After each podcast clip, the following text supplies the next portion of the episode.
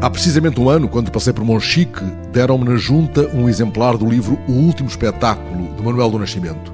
Pus-me a ler o primeiro conto, abrigado numa sombra, no Largo dos Chorões, e era para aí justamente que o conto me chamava, descrevendo o trabalho de preparação da Feira de Monchique. A vila estava cheia de cartazes assinalando o centenário de Manuel do Nascimento, engenheiro de Minas e escritor tantas vezes esquecido.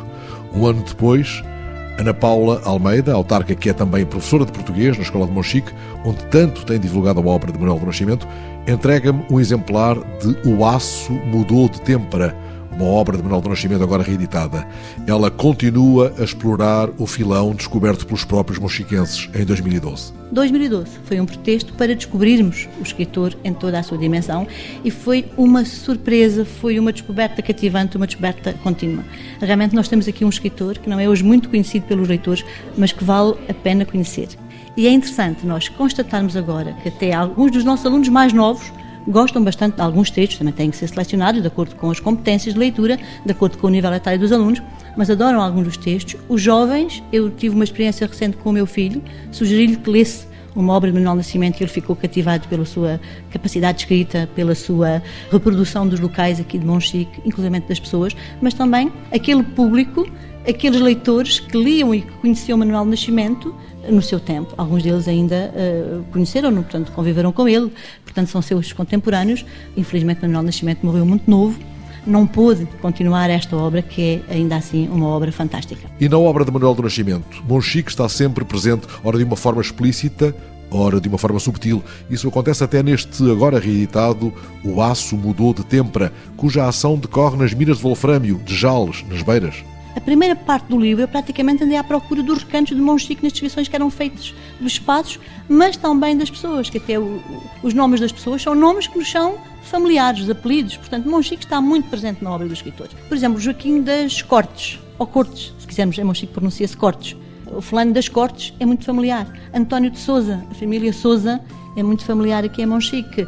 O José Brás, portanto, são nomes que nos remetem para pessoas, para famílias que passaram aqui por Monchique. Manuel do Nascimento faz esse romance sobre as minas de Wolfrâmio, onde trabalhou e onde apanhou a doença dos mineiros. Ele hum, foi engenheiro de minas, trabalhou, conheceu a realidade dura das minas, lutou por melhores condições de vida dos mineiros, sentiu na pele aquilo que são as suas dificuldades e os seus problemas, e muitas vezes nós notamos que algumas das suas obras são autobiográficas, são mesmo. Ele tem uma obra que é Histórias de Mineiros, em que aquele engenheiro de Minas, que é a personagem central e é o narrador da maior parte das histórias, tem muitos pontos em comum com Manuel de Nascimento. E até aí, até aí, quando a ação se centra naquelas minas de Wolfram e das Beiras, há referências a Monchique? Há referências a Monchique. Portanto, no final ele adoece, tem de sair daquela zona, tem que abandonar as minas, e a certa altura ele diz, vou para o sul, eu sou do sul, e a mulher diz-lhe, a certa altura, observando a paisagem, olha, estás a ver aquele moinho?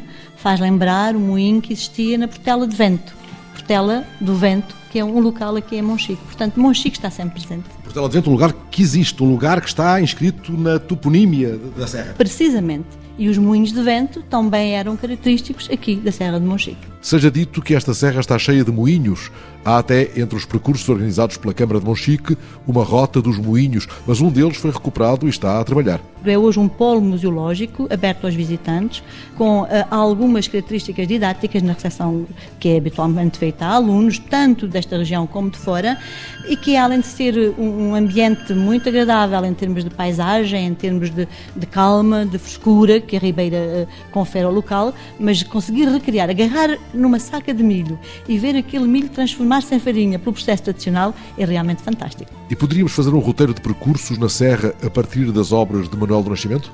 Não, não me parece. Um roteiro pela Serra, não. Agora, visitar alguns locais que são apresentados uh, nas obras, sim. Dou-lhe um exemplo. Há uma feira de Monchique. A feira hoje não é no mesmo, no mesmo espaço, mas quando eu era miúda, a feira era ali o, o, conto, é o conto que dá o nome ao livro, que é exatamente o último espetáculo, a descrição que ele faz do espaço da feira onde ela era nesta altura, eu vejo aquilo, eu, porque eu vivi aquilo. É fácil agarrarmos eh, no, no livro e seguirmos o percurso que ele descreve.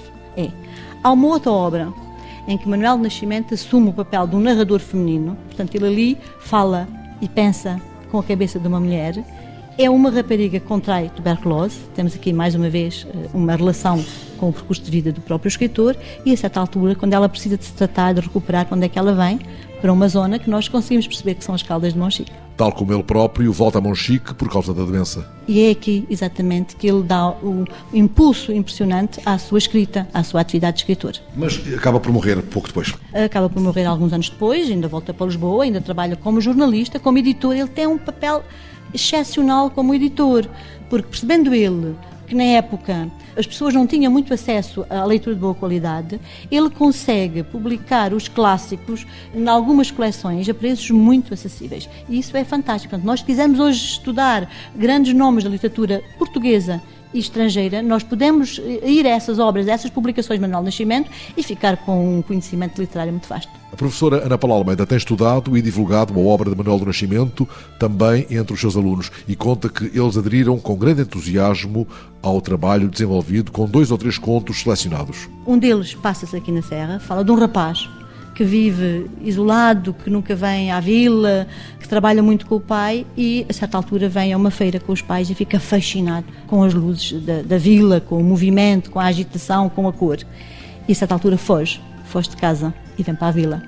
Vem para a vila em busca de emprego, consegue realmente um emprego a cortar lenha e no final a recompensa que tem é um prato de papas e depois dizem e tens ali água, bebe que quiseres. E acaba dizendo davam-lhe toda a água que ele quisesse. Este conto mexeu muito com os alunos de Ana Paula Almeida, porque os transportou para outras histórias, talvez contadas em família, sobre tempos duros da vida desta Serra de Monchique. As histórias que também cativaram Ana Paula Almeida, monchiquense, tal como Manuel do Nascimento, ou devo dizer monchiqueira. Eu sou monchiqueira, monchiquense infelizmente não. Só não nasci aqui, a minha, a minha, toda a minha família é de Monchique, eu vivo aqui desde pequenina, não sou monchiquense, mas sou uma monchiqueira assumida com grande orgulho. Há pessoas que são simultaneamente monchiquenses e monchiqueiras.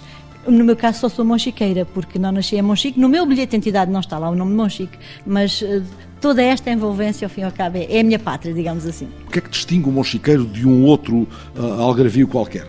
Os monchiqueiros, os monchiquenses, têm uma identidade muito uh, característica.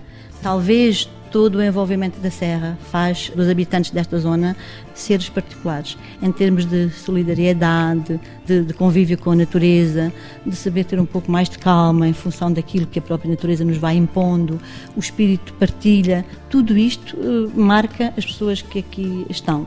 No entanto, e se é verdade que em termos culturais, há uns anos atrás, nós sofríamos as consequências deste isolamento, hoje, felizmente, já não. E permita-me que lhe diga que, eu, que há tempo uh, estava a passear numa praia do Algarve, uma praia que está aqui à distância de 25, 30 minutos. Uma praia magnífica. E eu pensava, mas isto está aqui tão perto de Monchique. As pessoas que queiram realmente passar umas férias descansadas, mas também usufruindo do, do mar, da praia, Monchique acaba por ser o sítio ideal, porque Monchique está perto de quase tudo tem a característica da serra, mas está uh, pertinho, muito pertinho da costa. E isto faz as pessoas, ao fim e ao cabo, seres diferentes. Os que vivem tão perto do mar, protegidos pela concha da serra azulada, como lhe chamou Manuel do Nascimento, em O Aço mudou de têmpera. A serra azulada, sem fim, fazia de trincheira contra os ventos que vinham do norte, e da terra levantava-se uma neblina azulada que esbatia os contornos das árvores e das casas.